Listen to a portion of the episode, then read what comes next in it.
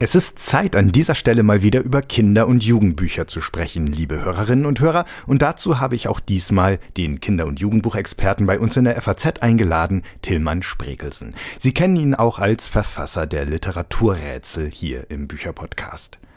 Ein neues Rätsel hatten wir gerade erst, es gibt es diesmal nicht gleich wieder, aber eine Erinnerung an unsere große Podcast-Umfrage, an der Sie bis Ende Februar teilnehmen und mit etwas Glück ein von zehn Paaren exklusiver FAZ in Ear Kopfhörer gewinnen können.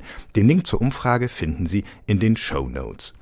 Jetzt aber soll es um Kinder- und Jugendbücher gehen, genauer um ein Bilder, ein Kinder-, ein Jugend- und ein Sachbuch, das ich Ihnen im Gespräch mit Tilman Spregelsen vorstellen möchte. Mein Name ist Friedhof Küchemann. Ich freue mich, dass Sie zuhören und ich freue mich, dass du, lieber Tillmann, heute wieder dabei bist. Ich freue mich auch. Als Bilderbuch haben wir Und heute der kanadischen Illustratorin Julia Morstead ausgesucht, ein Buch, das uns durch einen Tag und seine vielen Möglichkeiten führt. Was gibt es da zu sehen? Naja, es gibt ein Kind zu sehen oder auch gleich mehrere, die von Möglichkeiten geradezu überschüttet werden. Es fängt an mit dem Anziehen am Morgen. Was möchtest du anziehen? Es gibt Bilder, die zeigen, was kann unternommen werden.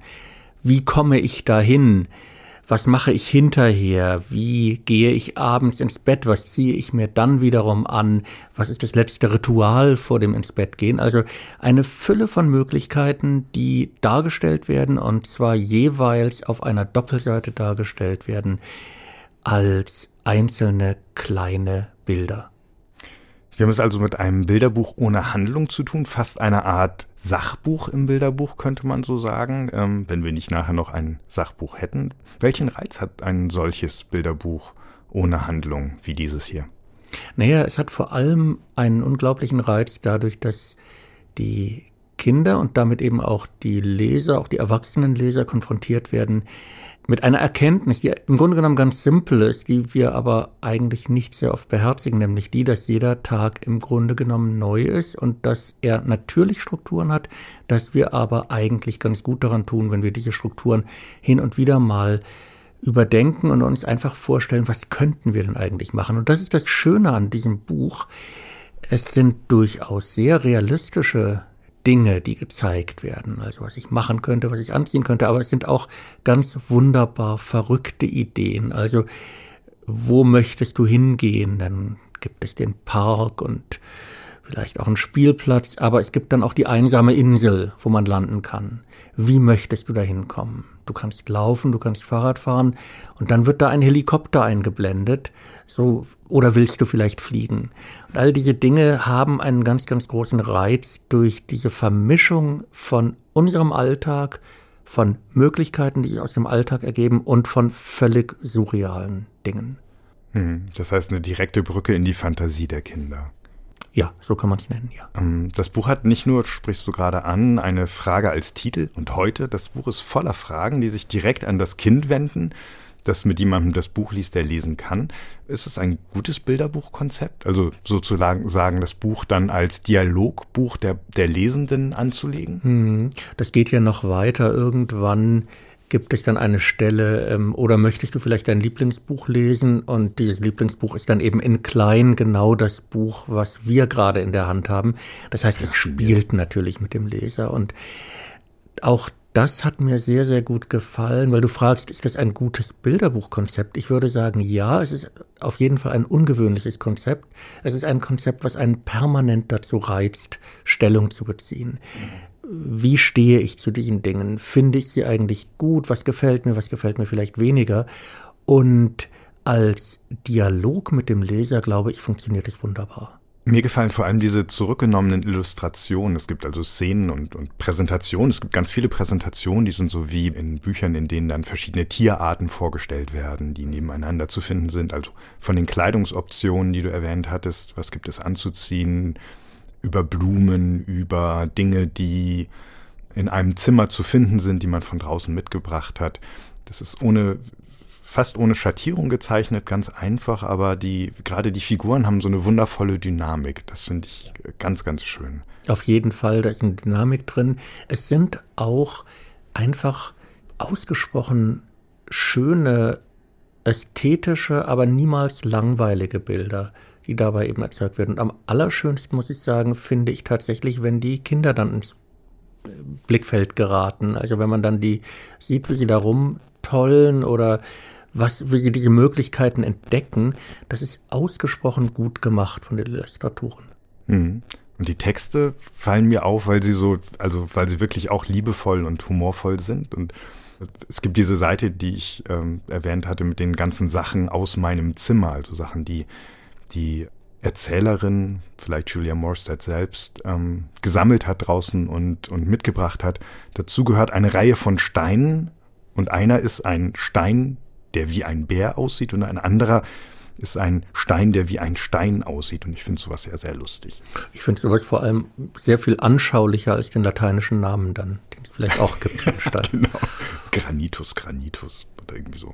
Ähm, der Verlag sagt, das Buch sei schon für zwei Jahre alte Kinder geeignet. Was meinst du? Welches Lesealter? Also zwei erscheint mir ein wenig früh. Auf der anderen Seite hängt dann sehr, sehr viel davon ab, wie der oder diejenige, der oder die es vorliest, dann damit umgeht. Aber ich würde sagen, naja, drei sollte so ein Kind schon sein. Mhm. Ja, es ist ja sowieso ein Buch, das, das ganz, ganz viel der Macht, hätte ich jetzt fast gesagt, ganz, ganz viel der, der Gestaltung dieses gemeinsamen Lesens den lesenden Kindern und Erwachsenen überlässt. Und heute von Julie Morstead wurde übersetzt von Katrin Bögelsack, ist bei Bohem Press erschienen, hat 56 Seiten und kostet 19 Euro. Das Kinderbuch, das wir Ihnen vorstellen wollen, liebe Hörerinnen, liebe Hörer, ist ähm, Kommissar Gordon, der allerletzte Fall von Ulf Nilsson. Wir wissen, dass die Kommissar Gordon Bücher Der letzte Fall und Doch noch ein Fall nicht ohne Wissen des Autors gewählt sein können. Leider ist es Diesmal anders, weil Ulf Nilsson, das ist einer der wirklich großen schwedischen Kinderbuchautoren, im September 2021 gestorben ist. Mit was für einer Geschichte müssen wir uns von ihm und seinen Helden verabschieden, Tillmann? Tja, es ist eine Geschichte einer friedlichen Existenz im Wald und am Waldrand, die plötzlich durch eine unklare Bedrohung erschüttert wird. Es ist so, die bekannten und auch neue Figuren aus der Reihe haben sich irgendwie da ganz nett eingerichtet in ihrem Wald. Das war auch in den früheren Bänden der Fall. Und auf einmal hört man nachts ein Grollen, ein Brummeln, ein Vibrationen spürt man Nachtkrach. irgendwie. Nachtkrach äh, ist der Fachbegriff hier. Und am nächsten Morgen ist dann zum Beispiel eine Mülltonne ruiniert oder irgendetwas anderes Schlimmes ist passiert. Und nun ist Kommissar Gordon, der der Reihe den Titel gibt, nicht der alleraktivste Ermittler, um es mal so zu sagen. Er liegt eigentlich ganz gerne im Bett und bereitet sich auch eigentlich vor auf seinen Ruhestand oder tritt in diesen Ruhestand eigentlich ein. Und Eine in die Jahre gekommene Kröte, muss man dazu sagen. Also das Buch spielt unter Tieren. Das Buch spielt unter Tieren, ganz wichtig. Und die Assistentin Buffy wiederum, die Maus, übernimmt dann den Fall mit großem Eifer und mit etwas, ja, wie soll ich sagen, manchmal etwas übereifrig, aber auf jeden Fall mit dem klaren Willen, diesen Fall irgendwie zu lösen, macht es also ganz klassisch die Polizeiarbeit. Also es werden die Zeugen werden befragt, äh, sie werden besucht bei sich zu Hause und äh, sind in ihrer Skurrilität auch ausreichend gezeichnet. Aber dann passiert etwas, was eben dazu führt, dass diese Polizei, diese Ermittlungsarbeit eine ganz neue Dynamik erfährt und dann kommt es ganz zum klassischen Schluss am Ende also man hat es zu tun mit einem Kriminalfall, das durchaus, aber mit einem sehr, sehr eigengeschreckten.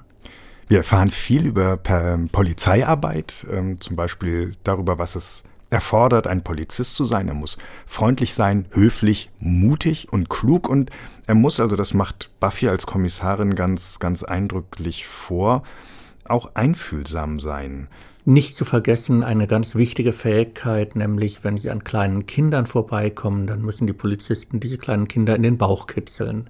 Auch das lernen wir hier. Ja, Aus, Ausnahme ist hier Helmer, ein kleines Eichhörnchenkind, der Praktikant äh, von Buffy und Gordon, der äh, keine unwesentliche Rolle in der Lösung des Falls spielt also mir gefällt total viel an diesem Buch sehr gut. Geht gleich mit der Überschrift des ersten Kapitels los. Nichts Schlimmes passiert. Noch nicht.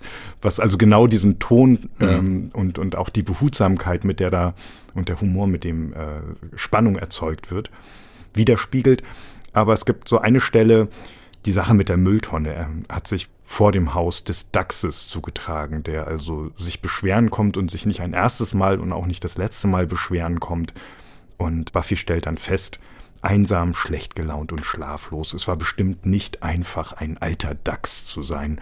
Und diese Warmherzigkeit der Figuren, ähm, die sich durch das ganze Buch trägt, die lese ich sehr, sehr gerne, muss ich sagen. Liegt vielleicht auch daran, dass das, Besuch, dass das Buch übersetzt wurde von einem der Großen der hiesigen Bilderbuchszene, von Ole Könnecke. Ähm, was würdest du an der Übersetzung besonders hervorheben?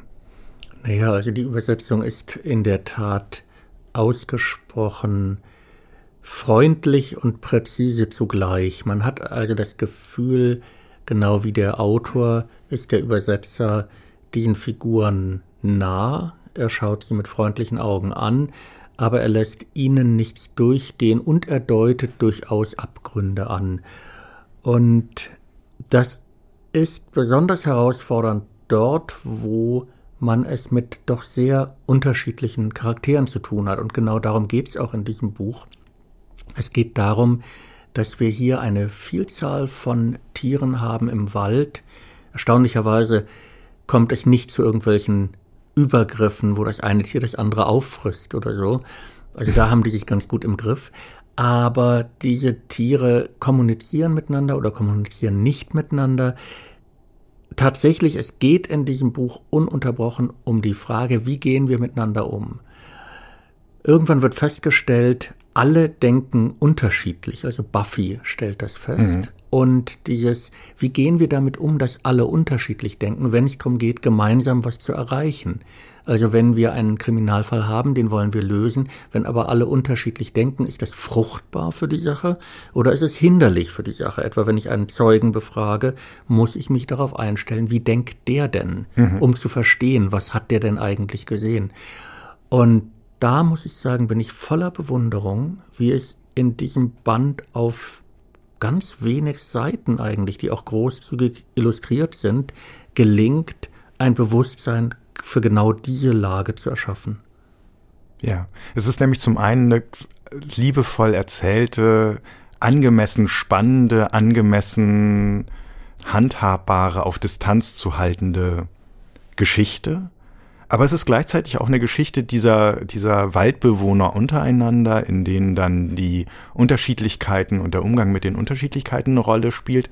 Dann gibt es aber auch eben diese Figuren, die für diese Unruhe sorgen, ähm, verdachtshalber Wüstlinge genannt mhm. dann. Hm. Also Leute, die nicht zu dieser Gruppe der Waldbewohner gehören, ganz offensichtlich. Ähm, und da kommen dann Themen in das Buch rein, die durchaus eine ziemliche Dimension haben. Die Angst vor Fremden, Möglichkeiten der Ausgrenzung, Vorurteile, Ideen, wie man mit ihnen umgeht. Und da wird das Buch dann wirklich sehr, sehr viel größer als dieser kleine Fall dieser kleinen Gruppe kleiner Tiere in dem großen Wald. Ja, unbedingt. Also wenn es zum Beispiel darum geht, wir haben es zu tun mit Leuten, die dort, wo sie herkommen, nicht mehr bleiben wollen oder können. Sie kommen erst verborgen dorthin, später nimmt man sie wahr, später sieht man sie und dann ist die Frage, welchen Platz können Sie einnehmen in dieser Gemeinschaft? Sollen Sie überhaupt einen vorgegebenen Platz einnehmen oder sollen Sie einen ganz neuen kreieren? Und hier wird eigentlich eine wunderbare Lösung gefunden, die allen Seiten weiterhilft.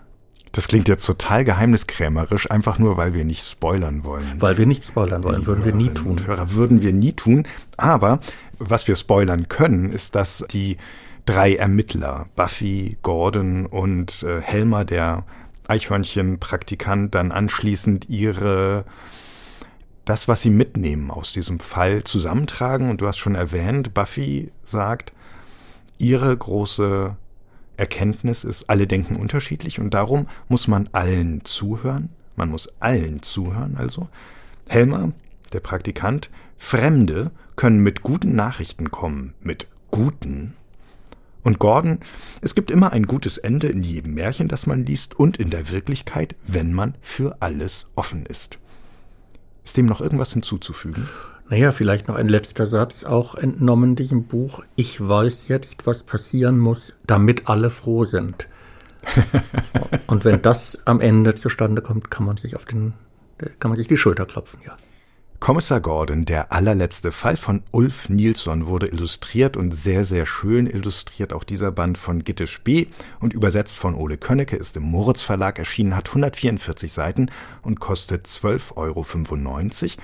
Geeignet ist das Buch für junge Leserinnen und Leser von sieben Jahren an. Auch zum selberlesen durchaus. Dafür ist es eingerichtet. Wir sind beim Jugendbuch. Das Jugendbuch, das wir Ihnen vorstellen wollen, heißt Anatomy, eine Liebesgeschichte, ist das zweite Jugendbuch der amerikanischen Journalistin und Autorin Dana Schwartz und spielt im Jahr 1817 in Edinburgh. Worum geht es in dem Buch, lieber Tillmann? Wie steht es um die Anatomie und wie um die Liebe? Ja, die sind hier eng miteinander verwandt. Es geht um die junge Hazel, die privilegiert aufwächst, in einem Schloss geradezu, aber materiell privilegiert ist sie, sie ist nicht emotional privilegiert, das heißt, dass ihre Mutter wenig Sympathie, Beachtung für sie hat. Es geht im Grunde genommen immer um ihren verstorbenen älteren Bruder in dieser Familie und um den jüngeren Bruder, der, auf dem alle Hoffnungen eigentlich ruhen der Familie und Hazel ist da irgendwie dazwischen.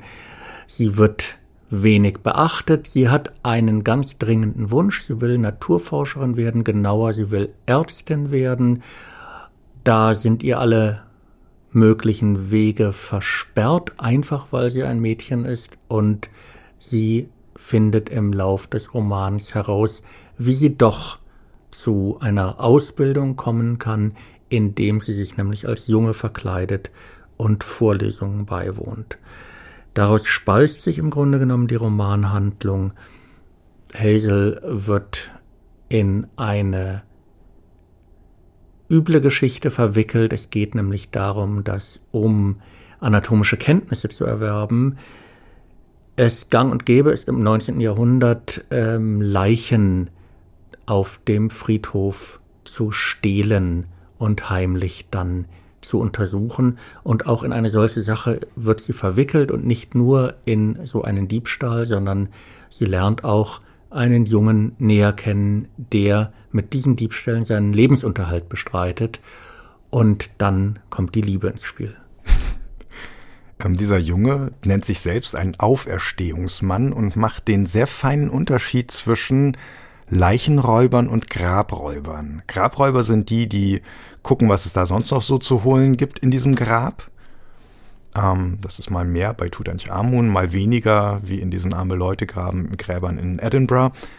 Ähm, aber er ist tatsächlich ja nur an der Leiche interessiert, um sie dann ähm, unter den Studenten, aber auch, obwohl die Chirurgie an der Universität von Edinburgh oder die Royal Edinburgh Anatomists Society das äh, offiziell strikt ablehnt, auch dorthin verscherbelt werden.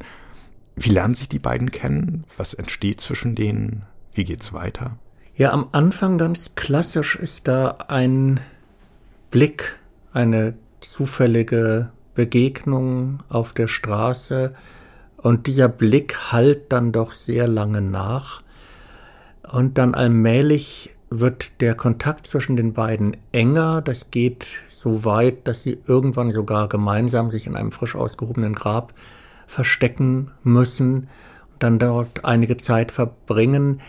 Es ist eine Geschichte zwischen den beiden, die im Grunde genommen sich intensiviert und das ist das Schöne eigentlich an diesem Roman, die am Ende diese etwas aufdringliche und sehr bekannte Folie äh, armer Junge, reiches Mädchen, äh, was ja äh, dutzendfach in der Literatur und vor allem auch im Film ausgereizt worden ist, eigentlich in den Hintergrund treten lässt. Also am Ende sind da zwei Menschen, die eigentlich nicht zuletzt durch ein gewisses Erkenntnisinteresse aneinander gebunden sind oder miteinander zu tun haben.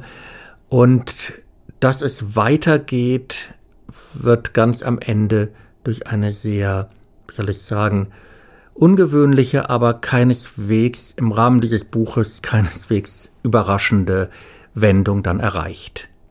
Über die wir wieder nicht zu viel verraten wollen. Nein, aber wir stellen sie mal in den Raum. ich habe den Eindruck, die, diese Liebesgeschichte ist, tritt auf eine sehr elegante Weise in den Hintergrund der Erzählung und vielleicht für zumindest die deutsche Übersetzung oder die deutsche Veröffentlichung zu sehr in den Hintergrund, weil dieses eine Liebesgeschichte als Beteuerung am Titel mir so ein bisschen aufdringlich hm, vorkam, mhm. gleich von hm. Anfang an. Und ich dachte, da muss vielleicht ein Verlag sagen, oho, wir haben hier noch mehr zu bieten. Das ist nicht nur die Geschichte, die Emanzipationsgeschichte einer ähm, jungen Frau, die wissbegierig ist und im Schottland des frühen 19. Jahrhunderts aufbegehrt gegen die gesellschaftlichen, sehr engen gesellschaftlichen Grenzen, unter denen sie aufwächst, sondern wir haben hier noch mehr zu bieten. Ja, aber genau das, da stellt sich natürlich die Frage, wie soll der Verlag das kommunizieren? Denn mhm. im Grunde genommen haben wir es hier zu tun mit einer sehr schönen und originellen Variante zu Frankenstein. Also äh, Mary Shelley ist immer im Hintergrund dieser Geschichte. Oh ja. Es sind auch noch andere, also der Graf Cagliostro äh, spielt oder eine solche Figur spielt eine gewisse Rolle, die ja auch literarisch ehrwürdig ist. Und hier wird sie nochmal ganz interessant reingehoben in den Roman. Es ist nicht zuletzt ein Roman, der mit der Schauerliteratur des 19. Jahrhunderts sehr elegant spielt. Mhm. Mhm. Ja, und die, der, der Einblick in die gesellschaftlichen Zwänge war für mich ein ganz interessanter Punkt. Auftritt Bernard Almond, das ist der Cousin von Hazel Sinnott, ähm, der im Almond House in Edinburgh wohnt ähm, und von jeher als späterer Ehemann vorbestimmt war und Hazel wird sich recht schmerzlich der Unausweichlichkeit, aber auch der Grenzen dieser Verbindung bewusst und der Erwartungen, die daran geknüpft sind. Es ist eine Emanzipationsgeschichte, eine Liebesgeschichte, ein Kriminalfall. Wo hat das Buch seine großen Stärken? Du sagtest gerade schon im Spiel mit den Schauergeschichten des 19. Jahrhunderts. Gibt es weitere und wo hat es seine Schwächen, hm. wenn es Schwächen hat? Also das Buch versucht sich natürlicherweise auch an einer Gratwanderung, nämlich der, es will ein historisches Buch sein, es will möglichst viel Zeitkolorit haben. Du hast es angesprochen, insbesondere was uns vollkommen fremd erscheint, wenn wir das mit unserer heutigen Gesellschaft vergleichen, hoffentlich fremd erscheint, ist die unfassbare ähm, Ungleichbehandlung der Geschlechter im 19. Jahrhundert. Natürlich wissen wir davon, natürlich haben wir das gehört. Hier wird es uns vorgeführt und zwar in aller Deutlichkeit. Natürlich auch die unfassbaren sozialen ähm, Differenzen und Unterschiede, die es dort gibt und die dann eben auch da zusammenkommen. Aber diese Gratwanderung bezieht sich auch auf Themen, die unserer Gegenwart die uns nicht fremd sind, zum Beispiel wenn es hier darum geht, dass arme Leute Körperteile gezwungen sind zu verkaufen, so wie man immer wieder heute hört von etwa Organen, die mhm. verkauft werden, Stichwort Nieren. Und indem der Roman eben auch darauf abzielt, immer wieder darauf abzielt, wie sind eigentlich die Verhältnisse unserer Gegenwart oder sie anklingen lässt, dass ist etwas, das kann funktionieren, tut es hier auch meistens, was einem aber auch je nach Leserinteresse auch etwas zu aufdringlich sein kann. Hm. Ich finde ganz interessant, gerade in dieser Begegnung, die sehr angenehm über dieses oberflächliche reiches Mädchen trifft armen Jungen hinausgeht. Das ist die Weise, wie den beiden auf unterschiedliche Arten Wege offen sind durch ihr Geschlecht, durch ihre ähm, soziale Situation und andere verschlossen. Und dadurch ergänzen sie sich gut und dadurch kommen sie irgendwo hin mit dem anderen, der anderen zusammen, wo sie von sich alleine nie hinkommen mhm. würden und auf Dinge, auf die sie von alleine nie kommen würden. Und das ist eine ganz, ganz schön auserzählte Geschichte, finde ich, oder in, in diesen Andeutungen ganz schön und man riecht dieses furchtbare Edinburgh 1817 förmlich und, und fühlt es in dem ganzen Dreck und auch in der ganzen Sorge ähm, vor dem römischen Fieber. Das ist nämlich eine ähm, Krankheit, die dort schon zwei Jahre zuvor grassiert hat, 2000 Todesopfer gefordert hat damals. Römisches Fieber, weil ähm, sich so Bluteiterblasen auf der Haut bilden, die dann, wenn sie aufplatzen, so ein bisschen aussehen, als würde man ein Gewand tragen wie Julius Caesar, ähm, als er erdolcht wurde mit diesen ganzen ähm, Flecken drauf. Die Reichen können sich natürlich ganz anders davor schützen und die Armen sind der Situation, dass jetzt das römische Fieber offenbar zurück ist, ganz anders ausgeliefert. Ja, aber auch dort findet man wiederum eine ganz aparte Situation vor, denn auch die Reichen haben ja ihre Todesfälle zu beklagen. Und äh, wiederum in all den, in all der Nervosität von Hazels Mutter, die sich daran knüpft, jetzt darf aber bloß meinem jüngsten Kind nichts passieren. Der ältere Bruder ist gestorben äh, genau. vor zwei Jahren bei der ersten Richtig. Ähm, Infektionswelle. Ja. Und jetzt darf aber dem jüngeren Bruder bloß nichts passieren. Und man das vergleicht mit dem, was man im selben Buch über die Sorgen und Nöte der Armen erfährt, die sich wirklich nicht leisten können, großartig den halben Tag im Bett zu verbringen aus lauter Sorge um das Kind oder dann schnell die Koffer zu packen und nach Italien zu fahren. Auch das ist eine sehr schöne und bedenkenswerte Koinzidenz eigentlich in diesem Buch. Anatomy, eine Liebesgeschichte von Dana Schwartz, wird für Leserinnen und Leser von 14 Jahren an empfohlen, wurde übersetzt von Cornelia Röser, ist im Löwe Verlag erschienen, hat 384 Seiten und kostet 16,95 Euro. Und wir sind beim Sachbuch. Unser Sachbuch heißt Im Untergrund verborgene Welten entdecken, wurde geschrieben von Annette Maas und illustriert von Horst Hellmeier.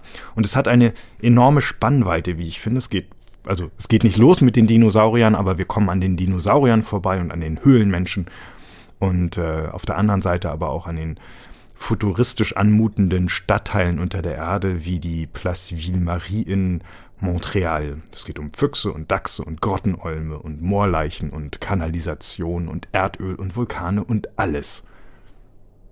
Habe ich was vergessen? Das Salz, die oh, ja. Tiefgaragen, das Grundwasser, Bunker. U-Bahnen. Abwechslungsreich, lehrreich, unterhaltsam. Tolles Buch. Einfallsreich ähm, und humorvoll auch in den Illustrationen, die aus dem aus der riesigen Menge von Wissen, die angehäuft ist in diesem Buch und sehr gut portioniert und vermittelt wird, dann kleine Geschichten macht, ähm, fast comichaft Geschichten macht. Ich habe einiges gelernt ähm, in diesem Buch. Was ist dein Lieblingsthema in dem Buch? Das könnte ich schwer sagen, denn das Buch, du hast es ja erwähnt, ist eine Tour de force eigentlich durch alles, was irgendwo unter der Erde liegt. Aber wenn ich sagen sollte, was mir am überraschendsten war, wo ich am meisten gelernt habe, das waren die Passagen, wo es darum ging, in eine natürliche Umgebung, also den Untergrund, irgendwie Artefakte zu bringen. Das heißt, etwa eine riesige Trinkwasserzisterne unter Istanbul oder wie genau man eigentlich die U-Bahn-Schächte baut. Auch das wird hier sehr, sehr schön beschrieben. Unterirdische Kirchen spielen eine Rolle. Also man hat, nachdem man dieses Buch gelesen hat, hinterher doch das Gefühl, wir bewegen uns auf einer sehr, sehr dünnen Schicht und unter uns spielt sich eigentlich das wahre Leben ab. so in verschiedenen Dimensionen. Also man wird sehr, sehr aufmerksam auf das, was sich unter einem befinden könnte. Insbesondere natürlich in der Stadt, aber nicht nur. Man will sofort diese, wie heißen diese Dinger? Ziegenfuß? Diese hm. ähm, Geräte, mit denen man Gullideckel anheben kann, greifen und dann, ähm, dann hinabsteigen. Was wir natürlich nie machen würden, weil es ja nicht erlaubt ist. Nein, äh, liebe Kinder an den Bildschirmen zu Hause, don't try this at home. Ähm, ich fand super cool die Geschichte über die Bone Wars, die Knochenkriege ähm, im Amerika des 19. Jahrhunderts zwischen einem Othniel Charles Marsh und Edward Drinker Cope. Das waren beides Dinosaurierforscher und welche, die also großes Glück hatten, fossile Dinosaurierknochen ähm, auszugraben. Dann hatte Mr. Cope leider das Pech, dass er beim Zusammenbauen äh, den Kopf versehentlich nicht an den Hals gebastelt, sondern an den Schwanz gebastelt hat, was leider Herrn Marsch als erstes auffiel und dann gab's Verhöhnungen und Empfindlichkeiten und daraus hat sich dann ein Krieg zwischen den beiden entwickelt, im Zuge dessen sie, wenn sie irgendwo was gefunden haben, die Gegend dann in die Luft gejagt haben, damit der andere dort nichts mehr findet und so weiter. Also eine unglaubliche Räuberpistole, ähm, die aber, glaube ich, unter den Dinosaurierforschern unserer Zeit nicht nur lustig anzuhören ist, sondern ja, natürlich ist eine gigantische Zerstörung von Wissen und den Möglichkeiten, äh, Wissen zu erlangen. Aber natürlich ist das kein ist diese Geschichte nicht zufällig erzählt in diesem Band, denn auch das spielt natürlich eine große Rolle. Was holen wir aus dem Untergrund raus? Also wir erfahren in dem Buch zum Beispiel über Goldgewinnung, wir erfahren über Salzabbau und dergleichen. Meerwasser natürlich spielt eine Riesenrolle. Der Untergrund nicht nur als ein Ort, den wir entdecken, ein Ort, in dem wir Dinge auslagern, wie Städte, die dann nach unten wachsen, wenn sie nach oben oder an die Seite nicht mehr wachsen können, sondern auch ein Ort eben der Ausbeutung. Und all das steht in diesem Buch nebeneinander und das wäre auch tatsächlich mein Einwand an dieses Buch. Ich werde mitgerissen, ich lerne wahnsinnig viel von Seite zu Seite, aber so eine Art roten Faden, der mir erklärt, warum steht nun diese Doppelseite hinter der vorigen. Diesen roten Faden habe ich oft vermisst. Nicht immer, manchmal ist es sehr klar, aber oft. Ja, das ging mir auch so. Das ging mir auch so. Und manchmal, wenn der rote Faden allzu offensichtlich war, ähm, nämlich als es um den Kanalisationsbau in London ging und wir also kurz im 19. Jahrhundert waren, oder war es schon das 18., ähm, und dann in die Jetztzeit wechseln, da fehlt dann der Hinweis, dass heute hm. die Bevölkerungszahl so und so groß ist und trotzdem noch das damals angelegte System funktioniert, weil es eben mit einem enormen Weitblick entwickelt worden ist und die Leute gesagt haben, wir machen das lieber etwas breiter. Wer weiß, hm. was hier noch alles passiert und wie weit diese Stadt noch wächst und wie groß der Wasserverbrauch und das Abwasseraufkommen noch wird. Es gibt noch weitere ähm, Dinge, die man diesem Buch ankreiden muss, leider, bei allen seinen Stärken und der, dem, dem Faszinosum dieses Buches. Zum Beispiel in dieser Höhlenstadt mit der Kirche, die du angesprochen hattest. Die wird als 4000 Jahre alte Höhlenstadt vorgestellt. Ist mindestens 18 Stockwerke tief. Wahnsinn. Ähm, Im 18. Stockwerk heißt es da, wurde eine Kirche in Form eines Kreuzes angelegt und das passiert natürlich nicht vor 4000 Jahren, weil ähm, der Anlass unserer ganzen Kirche ja erst vor 2000 und ein paar zerquetschten auf die Welt gekommen ist.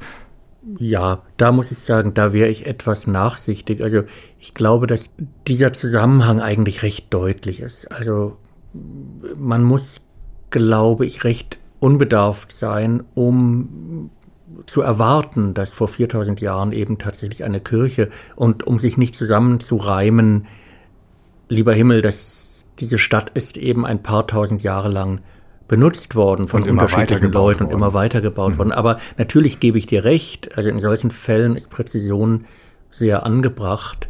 Ganz auffällig ist es, als in der Geschichte um Bombenfunde und so weiter dann ähm, das Ende des Zweiten Weltkriegs auf September 1945 datiert wird, ja. wo er tatsächlich in, in äh, Ostasien endet. während er bei uns in Europa ja am 8. Mai vorbei war. Und äh, das Buch ist äh, in, im deutschen Original in, äh, erschienen, also es ist nicht etwa ein japanisches Buch oder sowas. Ähm, das heißt, äh, das, es gibt überhaupt keinen Grund, Nein. das dann in den September zu Nein, nein, das ist vollkommen richtig. Ähm, und da hätte man sich gewünscht, dass ein wirklich sehr gutes, sehr originelles Buch auch noch ein Tick sorgfältiger gearbeitet wäre. Hm.